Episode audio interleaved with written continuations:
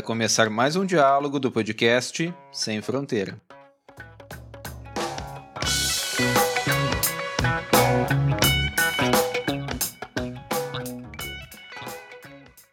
Olá, bem-vindos todas e todas. Hoje vamos conversar sobre a construção social e cultural do clima e temos como nossa convidada a professora e pesquisadora Natasha Cíntia Regina Leixo.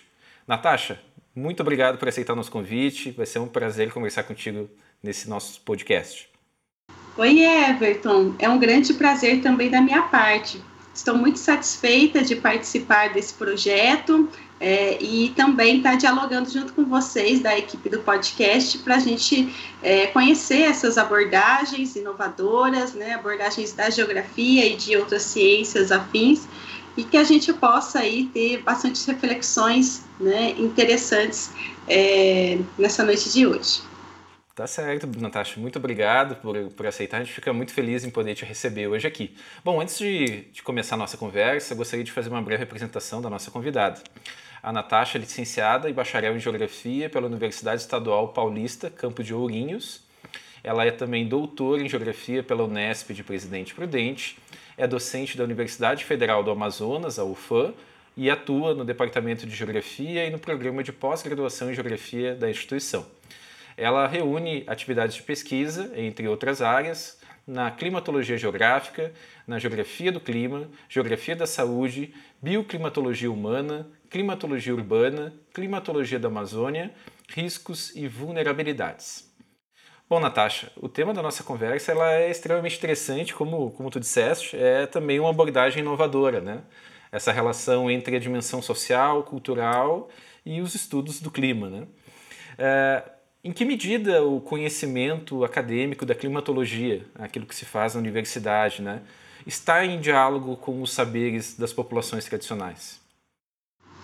Bom, é, então, boa noite a todas e todos que estão nos escutando, né? Professor Everton, então, muito pertinente a, a sua pergunta, porque realmente a gente tem ainda um diálogo muito escasso com esses saberes tradicionais, né? Se assim podemos dizer.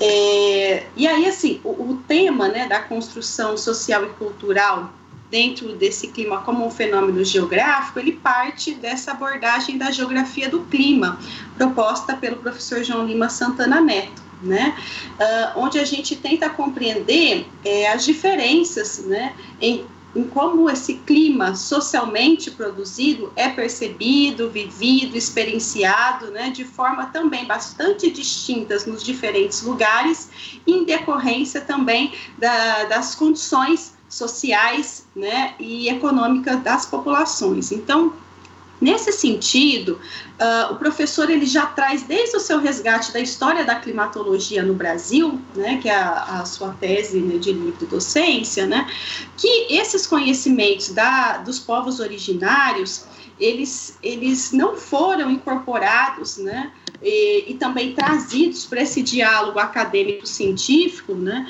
de forma a se integrar, né, e a partir disso a gente poder produzir é, é, coproduções né, que possam, de fato, é, integrar esse conhecimento popular com esse saber científico produzido na academia por meio da ciência moderna. Tanto que o resgate da história da climatologia no Brasil, e quando a gente começa a falar das características do, de, um, de, um, determinado tipo climático, ele parte primeiramente, na né, maioria dos relatos, dos viajantes e naturalistas né, sem integrar de fato o conhecimento desses povos originários que já tinham todo um saber empírico, experienciado, né, e ligado esse saber ao seu cotidiano e às suas práticas, né, às suas atividades rotineiras e sociais, né.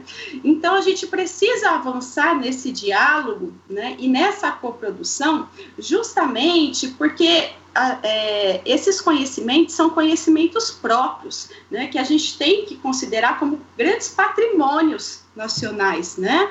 Justamente porque são conhecimentos ancestrais, passados de geração para geração, né? Por meio da oralidade e são conhecimentos produzidos também dentro de uma lógica própria, valorativa, experienciada, né? Mas que também tem experimentações né, nesse dia a dia, nesse cotidiano, que estão extremamente importantes para a gente depois é, conseguir, através né, desses saberes, né, de escutar mais esses saberes e compreender a forma como que eles são produzidos, esse diálogo ele pode ser intermediado também pela academia, é, justamente para que a gente possa construir essas articulações e dar respostas a eles no caso das mudanças, das alterações climáticas e também de melhores formas de adaptação. Porque não adianta um modelo mostrando né, que a temperatura vai aumentar em 4 graus Celsius em 2050, né, para uma dada localidade, se a gente não consegue, de fato, compreender como é que essas adaptações vão se dar de formas diferentes para a população mais vulnerável, né? E isso não só do ponto de vista das diferentes classes sociais, mas também das diferentes culturas, né? Já que o clima e as culturas elas mudam mutuamente, né? Assim como os saberes também vão sendo modificados. Então, quando a gente fala um pouquinho dessa questão de pensar o clima como uma produção social, mas também cultural, é levar em consideração né, esses saberes que é, é, são importantes de estarem articulados, né? uma vez que dentro da academia a gente é muito acostumada a comunicar e não dialogar, né? e somos também. É, é e vemos todo esse processo de produção da ciência sempre de uma visão é, eurocêntrica, né? a partir de matrizes de, de países de culturas dominantes, né? e que essa produção acaba refletindo também várias formas de dominação né? dentro da academia e sempre invisibilizando muito esses povos, né, invisibilizando as desigualdades, né, e, e, e, que isso hoje a gente vê que se reflete de uma forma que as desigualdades elas, elas parecem naturalizadas muitas vezes na sociedade. Então nós temos que entender que existem outras formas de produzir conhecimento, outras formas de viver também, né? A gente aprende muito com esses povos né, para além, por exemplo, do capitalismo, que também é uma das formas de dominação. Então, essa construção da, da, do clima como uma perspectiva cultural e também social, ela tenta ser dialogada dentro da geografia, né, como tendo um objeto, né, o espaço geográfico e o seu objetivo integrar a dinâmica da sociedade, da natureza dentro da sua complexidade, né, mas também integrar, se integrar mais dentro da, das, da próprias ciências humanas, né, já que a climatologia ela pode ser estudada por outros profissionais né, dentro da meteorologia, da arquitetura, né, dentro da agronomia, mas a gente pensar também como é que essa climatologia ela está integrada às nossas categorias de análise geográfica, né? E a partir disso também somar, né, com os outros conhecimentos das, da própria ciências humanas. Né? Que aí a gente tem historiadores também discutindo né, o papel do clima, dos discursos entre natureza e civilização, né, que estão intimamente né, integrados, por exemplo, a, a, quando a gente vai pensar no, no olhar sobre o clima amazônico, né, o clima equatorial, e, e olhar também sobre essas populações, né, uh, também está intimamente ligada a um olhar antropológico de uma etnoclimatologia, né, que tem sido uhum. também bastante discutida, uma etnoastronomia, né, então é tentar é, dialogar mais dentro das ciências humanas, porque a climatologia durante muito tempo ela saiu, né, para buscar parcerias dentro das geociências, mas a gente tem que entender o clima não só como um fenômeno físico, mas sim como uma produção social e também cultural, né? E para isso esse diálogo com as demais ciências humanas é extremamente pertinente, né? Não que a meteorologia, né, é, enfim, outra a geologia não possa se integrar na nossa análise do conhecimento, né? Mas é também é, é avançar nessa análise no intuito de realmente trazer uma relação sociedade e natureza, né, de forma integradora e também conflituosa, que é o que de fato a gente encontra na realidade, né? Mas sabes, Natasha, que, que a tua fala me faz pensar muitas coisas, assim, né? Uh, a primeira delas é os livros clássicos de geografia que, em alguma medida, trazem, de fato, né, o relato dos viajantes como o primeiro conhecimento, os primeiros registros com relação a um determinado tema, né? É, o quanto que tu problematiza isso, né? E o papel do, do, do, eurocentrismo, né, como um elemento importante, né, dentro dessa relação diferente, né, que tu, que tu disseste, né, do comunicar versus dialogar ou estabelecer uma, uma relação, né.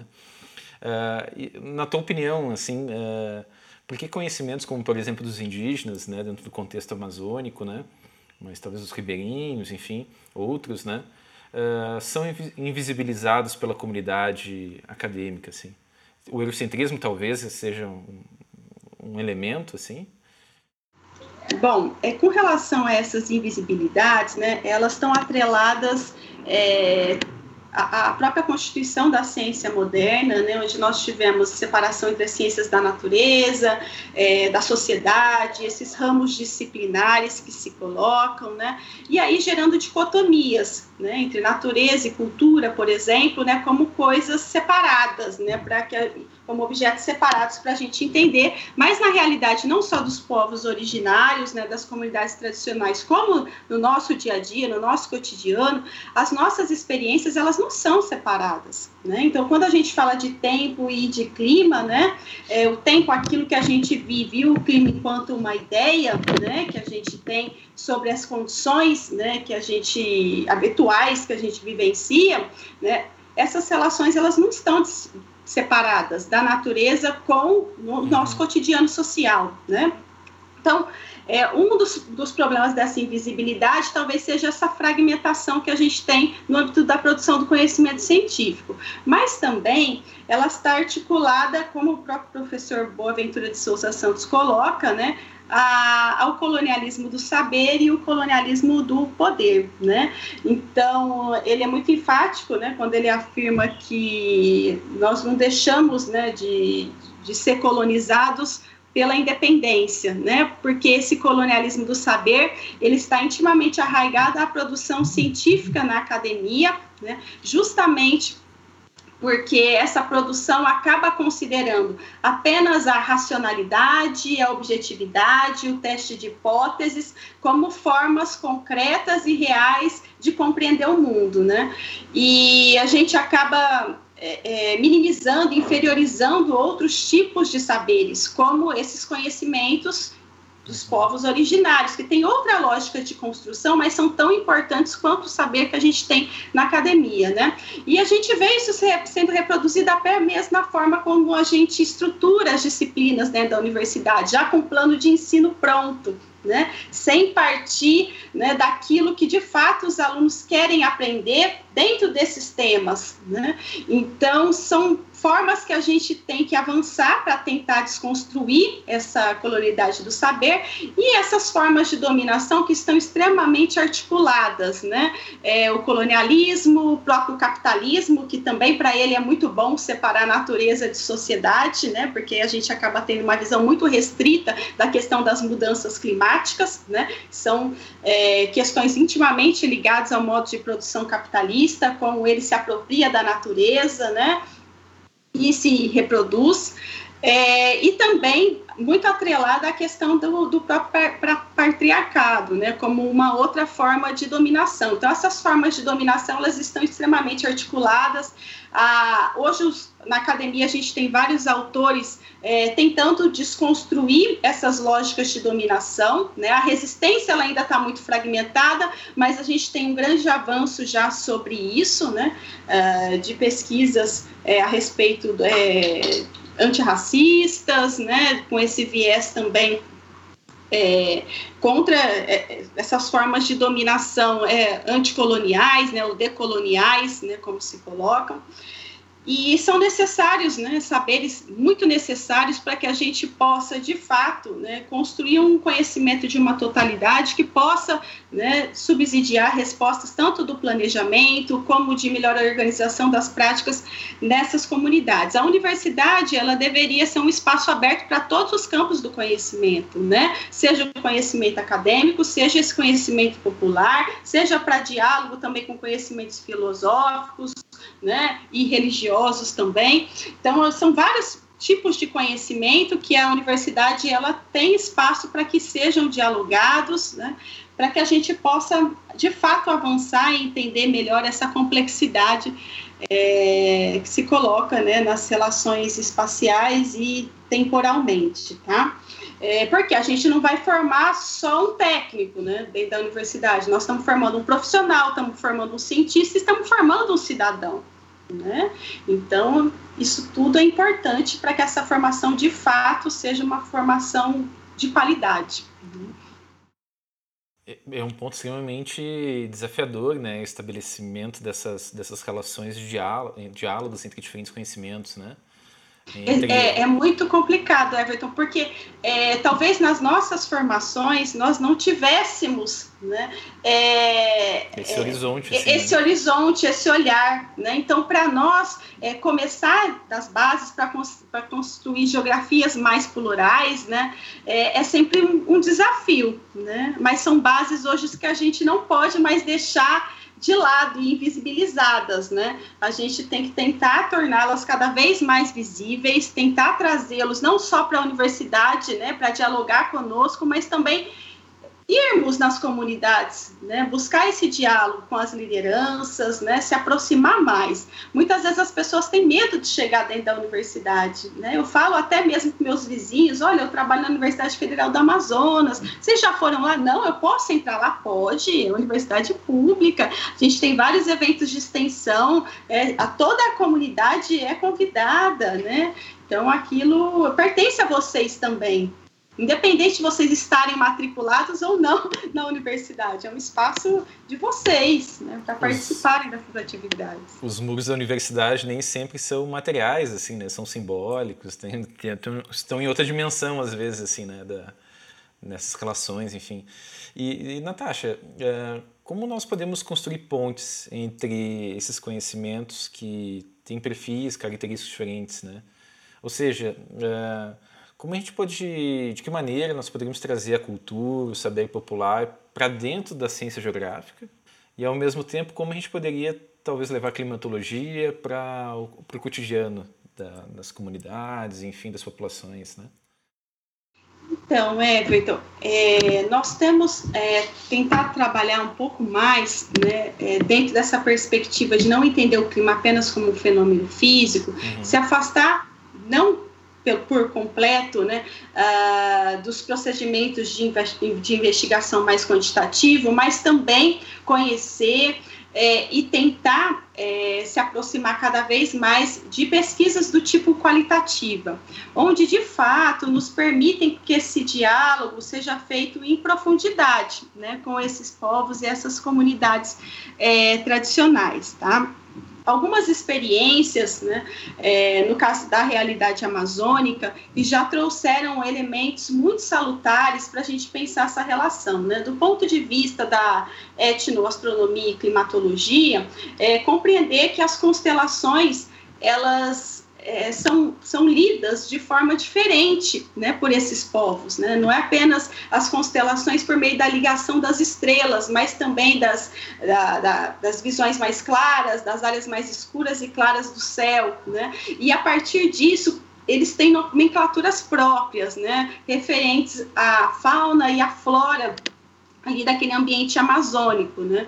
Por exemplo, o Cruzeiro do Sul, da, dentro daquela denominação grega, para eles é a constelação da iluminação da jararaca, né? E quando ela aparece no céu, ela é representativa é, do início do período chuvoso. E conforme vai passando as semanas, nós vamos tendo a constituição do corpo, né, da jararaca e por fim do rabo redondo da jararaca, que aí sim, a partir desse período mais chuvoso, onde as chuvas são mais frequentes e mais volumosas, nós vamos tendo também um aumento do nível dos rios, né? E aí nós vamos tendo posteriormente as primeiras cheias, né? Então, esse conhecimento dos povos originários com relação a essa forma de olhar e de fazer essa leitura e produzir esse conhecimento a partir né, dessa observação astronômica é uma forma própria, né? E para que a gente possa estabelecer essas pontes, é, metodologias de fato qualitativas, elas são muito importantes, né? Para que a gente possa ter um contato com a comunidade, a comunidade sentir confiança, né?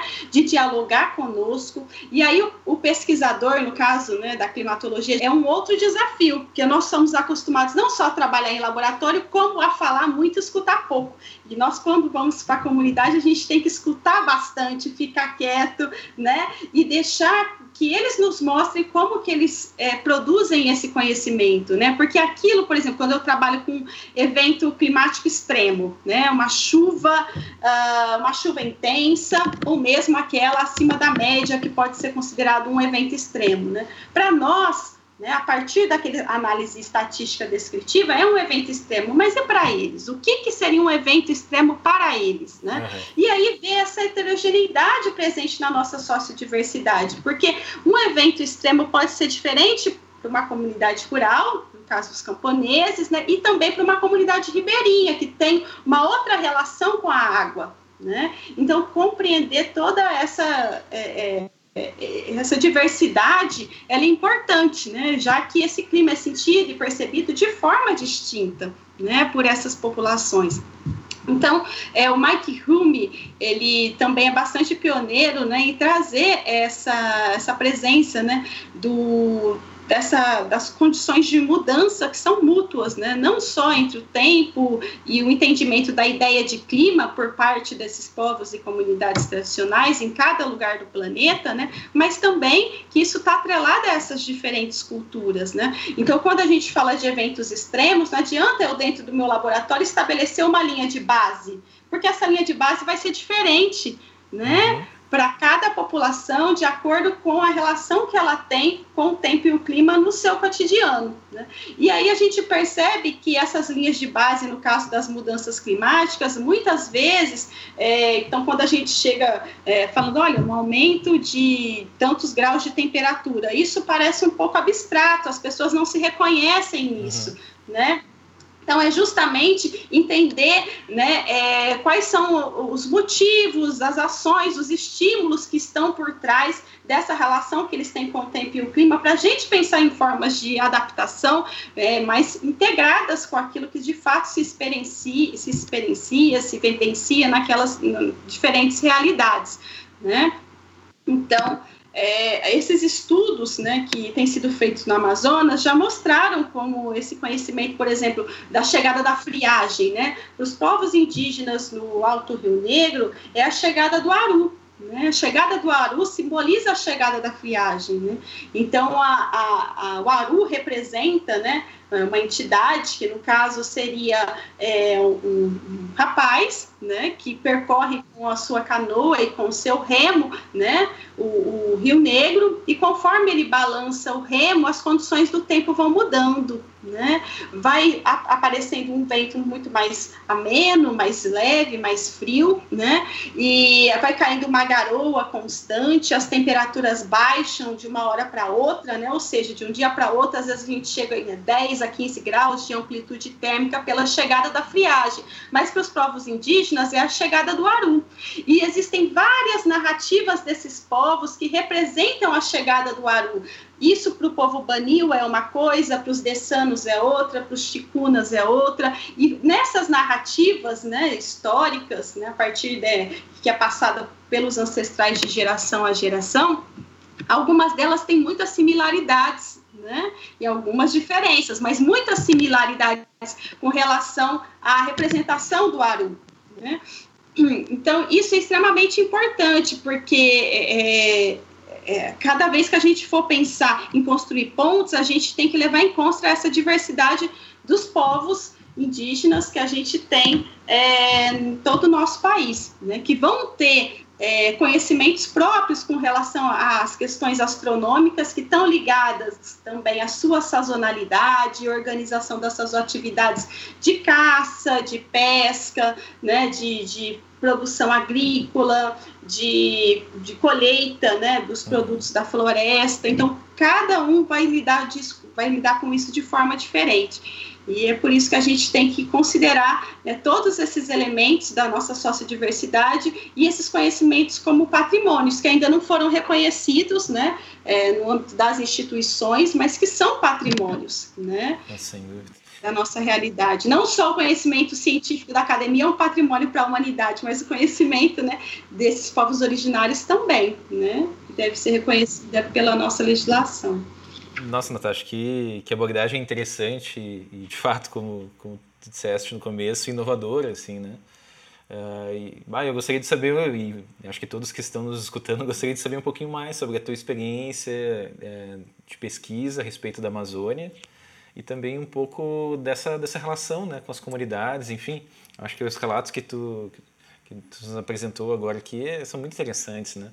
Eu gostaria de saber se tu poderia nos contar um pouquinho mais da, da tua trajetória, enfim, desses diálogos que tu vem estabelecendo. Sim, Everton. É, é, na verdade, há sete anos né, eu atuo no estado do Amazonas, é, no interior, né, trabalhei no interior, agora na capital, e no primeiro momento, né, o, eu aprendi né, sobre o, o clima da região amazônica, né, porque minha formação foi toda no sudeste né, uhum. do Brasil. E ao chegar, então, essas leituras né, por parte dos meteorologistas, de todo o conhecimento produzido, né, tanto por físicos como por outros colegas da meteorologia, da geologia, foram extremamente importantes para compreender é, as bases né, físicas desse clima da Amazônia, né? É, mas ao longo da, da minha trajetória, né, eu verificava muitos alunos trazendo relatos né, durante as aulas, né, e colocando questões muito interessantes que me faziam pensar um pouco fora né, daquilo que já estava sendo produzido. E em uma das disciplinas, que foi diagnóstico ambiental e ação participante, né, é, nós produzimos né, uma da, das primeiras pesquisas, pesquisa participante numa comunidade rural, né, no caso de Manaus, eu e a professora Ivani Ferreira de Faria, que era uma professora também, agora já aposentada, né, uh, que ajudou na constituição do curso de licenciatura indígena da UFAM. Né? E sabendo que eu trabalhava com climatologia, né, eu falei, olha, eu quero fazer um resgate histórico do clima na, no estado do Amazonas. Aí ela já falou: olha, então você tem que começar pelos povos originários. Eu falei: realmente, mas eu nem sei começar, porque eu não tenho material para começar, né? É um trabalho de base. E aí eu tive contato com alguns textos produzidos né, pelo laboratório da Bucuri durante o curso de licenciatura indígena que estavam né, na, no idioma Baniwa, então não consegui ler nesse primeiro momento, mas consegui Olha falar com alguns estudantes sobre esses estudos que eles produziram, que eram sobre os sinalizadores do tempo. Né? Então, a partir desse, desse conhecimento né, astronômico, eles geravam calendários né, do, do tempo, onde a partir do da sazonalidade, né, em, períodos mensais, eles colocavam as atividades que eram executadas, né, dentro daquela comunidade. E, e aquele conhecimento, ele era um conhecimento herdado, né, de, dos seus ancestrais, né, passado por meio dessa oralidade. No entanto, é, nos últimos anos, né, principalmente os mais velhos, eles percebiam que esse calendário ele estava sendo modificado né? Então, eles verificavam as alterações tanto na temperatura, porque cada vez mais eles tinham que sair mais cedo para o roçado, porque chegava num determinado horário do dia, eles não aguentavam mais trabalhar devido ao aumento da temperatura e o desconforto térmico gerado, né? Então eles estavam tendo que sair mais cedo, né, para o roçado. É, e aí os povos indígenas, no caso do município de Coari, relatavam também que o rio onde eles tomavam banho, né, ele tinha esquentado muitas águas nos últimos anos. Então eles não conseguiam mais tomar banho durante os dias, né? Durante o período do dia, eles tinham que começar a tomar banho durante a noite né, apenas durante a noite, porque a água estava muito quente, não ajudava a refrescar, né? E aí nós começamos a nos perguntar, né, como é que a gente produz pesquisa dentro da, da universidade? Porque a gente produz o nosso problema dentro de um laboratório, a partir de várias leituras que a gente estabelece, né, com autores que já discutiram o tema, enfim, em outras realidades também. Então, por que a gente não parte dos nossos problemas para entender essa realidade e, e, com demandas que a gente tem, né, para ajudar esses povos e essas comunidades a enfrentar esses momentos de, de alteração em que o próprio calendário e organização das suas práticas tem sido modificado por conta dessas alterações. E aí, alterações só, não só na escala local, mas regional e também global, né? E aí nós começamos, então, é, esse processo de, de nos aproximar um pouco mais dessas leituras, né, uh, da antropologia, da história, né, para compreender mais o, o clima da região amazônica. E nessa comunidade, no caso, que nós começamos esse primeiro trabalho, foi extremamente interessante, porque é, um, uma da, das, das, colocações da nossa primeira reunião com a comunidade, com as lideranças, tinha em torno de 20 pessoas, né, é, foi que o, os processos erosivos do tipo Vossoroca eram é, do ponto de vista ambiental, os, um dos maiores problemas ali na comunidade. Né? Nós chegamos a detectar cerca de cinco vossorocas naquela área. Porém, no meio dessa reunião, né, começou a cair uma chuva bastante intensa. E o telhado né, do local onde a gente estava era um telhado de alumínio. Então, imagina uma chuva intensa, Sim. um telhado de alumínio muito forte, né, o barulho. Então, nós paramos. né, né? É, paramos a conversa com a comunidade, né? É, e tinha algumas senhoras né, sentadas e elas falavam pouco, né, que até uma característica dessas formas de dominação, né, é, esse espaço da fala da mulher ser bem reduzido nas práticas. Então, os homens falavam bastante dos problemas da comunidade para nós e as mulheres ficavam mais quietas. E aí eu me sentei do lado delas e uma delas comentou assim: Nossa, eu devia ter falado para o meu filho colocar as bacias para fora e em nenhum momento o problema de, de, abastecimento de água tinha sido colocado, né? Aí eu falei, por que vocês coletam essa água da chuva? Sim, a gente não, não chega água aqui na comunidade. Então, quando chove, a gente tem que retirar as bacias para fora para conseguir acumular essa água para a gente usar no outro dia. E aí, assim, eu falei, então esse é um problema, mas era um problema que nenhum uhum. falou durante a reunião, né? Que só foi numa conversa, né? Mais informal naquele momento que nós estávamos esperando né, o barulho né, da, das gotas de chuva parar nesse telhado de alumínio, que isso foi colocado, né, mas é uma questão que realmente é, nos traz essa indagação do clima como uma construção social, da forma como ele é percebido diferente né, em decorrência dessas classes sociais, né, e também é, culturalmente. E aí nós verificamos, no caso, que existia até mesmo nessa comunidade uma milícia da água que não tinha sido falada Ixi. naquela reunião, justamente, né, porque é, tem certas coisas quando a gente faz o grupo focal acabam passando, né, de forma mais uh, subliminares, justamente pelo risco que se corre, né, o problema mesmo da segurança dos moradores. E aí depois é, voltando na comunidade algumas vezes, né, conversando de forma mais próxima com os moradores, nós descobrimos também essa relação. E é uma comunidade rural, né, na, na terra firme, próxima a Manaus, mas que é uma relação também diferente quando eu falo de uma chuva intensa, no caso, para aquelas populações ribeirinhas, né, para essas comunidades ribeirinhas. Então, elas observam esse fenômeno de forma diferente, tem outros tipos de análise no caso dessa integração entre chuva e regime hidrológico, né? E esses conhecimentos são tão interessantes, né? Recentemente teve um trabalho, uma tese de doutorado no CCA, foi da Mônica Vasconcelos, que ela trouxe um pouco dessas percepções, né?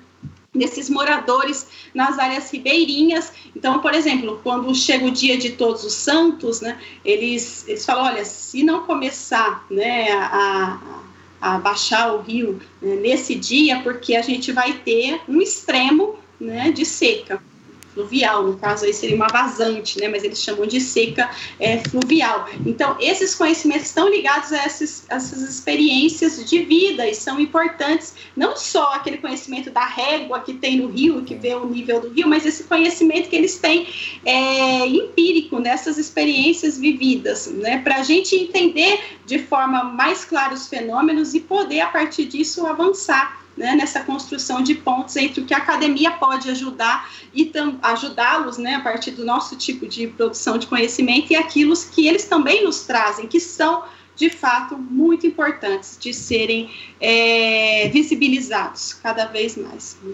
Ah, nossa, dona Natasha, muito, muito interessante a abordagem e também as problemáticas, a própria pesquisa que vocês estão construindo, assim, muito interessante. Mas infelizmente a gente está chegando no final do nosso podcast, nos nossos últimos momentos de conversa, assim. E bom, Natasha, eu gostaria de colocar uma questão que nós nós colocamos para todos os nossos convidados sempre como última questão, né? Que é a indicação de leituras, de referências, enfim, de dicas para todos aqueles que gostariam de iniciar em estudos, em, em leituras, enfim, sobre a temática do nosso podcast, do nosso programa. Então é isso que eu gostaria de colocar como última questão da nossa conversa. Quais referências tu poderias nos indicar? Bom, é, então, Everton, olha, tem bastante coisa interessante, né? E, mas é, como indicação, né, vou falar um pouquinho da, da obra do professor João Lima Santana Neto, né? É, ele já traz alguns elementos, né, sobre essa escassez, né, da produção é, dentro da climatologia geográfica que incorpore essas diferentes perspectivas culturais de se compreender, se experienciar e se conviver com o clima, né? Mas também uma outra obra uh, dele, né, que a gente parte dela, é da geografia do clima, né? É, a construção da, da, geografia do clima, que foi uma, um artigo publicado em 2001, né, que é uma geografia do clima, uma nova razão para um novo conhecimento, né, um artigo publicado em 2001, e também tem outras publicações dele a respeito da, da proposta da geografia do clima, entendendo o clima então como uma construção social, né, uh, em 2008 na revista da Ampege, né, em 2011, 2012 na revista da revista brasileira de climatologia, né? Mas dentro dessa perspectiva também da climatologia cultural, para aqueles que se interessarem, é, tem um professor, o, o, Hugo Romero, do Chile, né, que tem um artigo também publicado na Revista Brasileira de Climatologia, tá? É, e ele já tem feito também um trabalho com os, as, os povos, né, é, indígenas no deserto do Atacama, na região do Salar.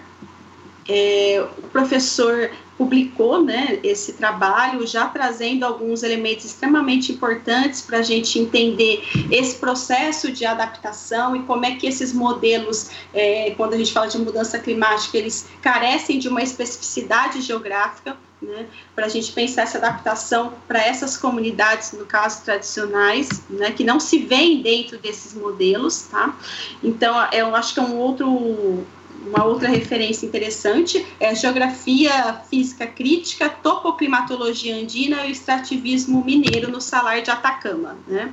É o artigo que o professor Hugo Romero já, já nos trouxe e provocando também pelo avanço dessa climatologia cultural e também do Mike Hume, né, que é extremamente importante, acabei citando um pouquinho ele aqui, né, que é Clima e Cultura, e também tem um outro livro dele que está disponível né, para download, que é Explorando as Mudanças Climáticas através da Ciência e, e Sociedade, né, e ele traz alguns capítulos específicos para falar um pouco dessa relação sobre clima e cultura e e políticas públicas também, né? Bem interessante. Então, acho que seriam esses três autores, né, a, a, princípio, né, o professor João Lima, Santana Neto, o professor Hugo Romero e o, e o Mike Hume, né, que é um britânico. Então, é, mas outros textos, né, talvez vocês encontrem na parte de antropologia do clima, que são bem interessantes também para a gente conseguir né, contextualizar essa, o papel dessas diferentes culturas e os seus saberes com relação ao tempo e o clima de, de, vários locais, né, no caso. Acho que tem uma outra referência que a professora Natasha Leixo também, né? O tema? É, é a gente está tá tentando começar né, uma produção de, de materiais também a partir desses estudos que a gente tem feito no Amazonas, né? Tem um capítulo que vai ser publicado uh, na obra do, do, organizada pelo professor João Lima Santana Neto, né? Uh, vai ser publicado esse ano, que é um, é um capítulo denominado Temos Nosso Próprio Tempo, Desafios e Perspectivas da Construção Social e Cultural do Clima na Amazônia. Né? É, ele está inserido nesse livro, organizado pelo João, Clima, Sociedade e Território, e vai ser lançado esse ano. Né? A pandemia, infelizmente, né, impossibilitou que a gente pudesse avançar né, nessa, nessas pesquisas também, porque necessitam de trabalho de campo, necessita dessa organização da, dos grupos focais, né, desse diálogo mais próximo com a comunidade, né, mas tem algumas orientações de mestrado em andamento e a gente espera que assim que tivermos menos risco né, de, de poder avançar nesse sentido, a gente possa de fato realizar esses trabalhos de campo nas comunidades né, no Amazonas.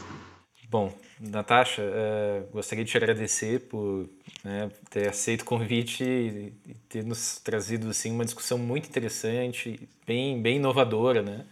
E que tenho certeza que, que, enfim, me provocou e certamente provocou todos os que nos escutam, né? Através do podcast, das nossas redes digitais, né? Então, Natasha, gostaria de te agradecer. Parabéns pelo trabalho que tu, que tu vens desenvolvendo.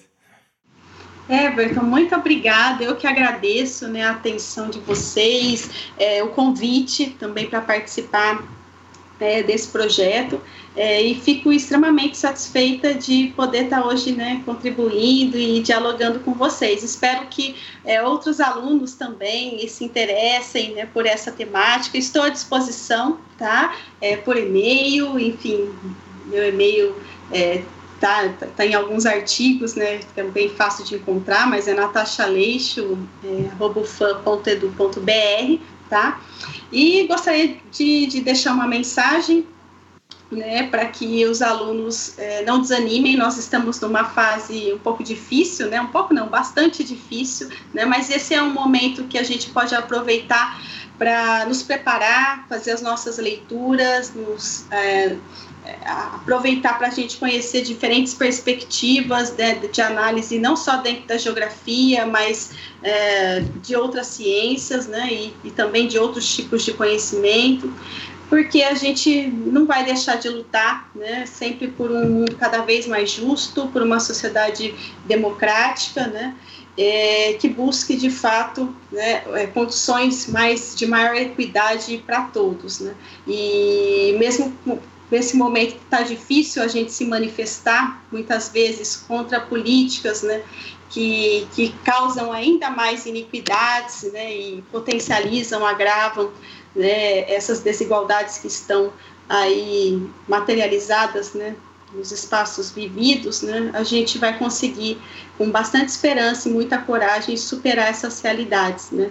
Então, vamos aproveitar esse momento para nos preparar, porque a luta, ela continua. Tá? Um grande Sim. abraço para todos que estão nos escutando, para os professores né, do curso de Geografia da, da Universidade Federal da Fronteira Sul. Tenho muito carinho por muitos colegas que trabalham aí. Né? Espero que em breve a gente possa de fato se encontrar né, e socializar, né, diminuindo essa distância física. Tá? Um abração para todos vocês. Ah, muito obrigado, Natasha. Em breve, em breve teremos condições aí, certamente vamos nos encontrar, confraternizar, enfim, né?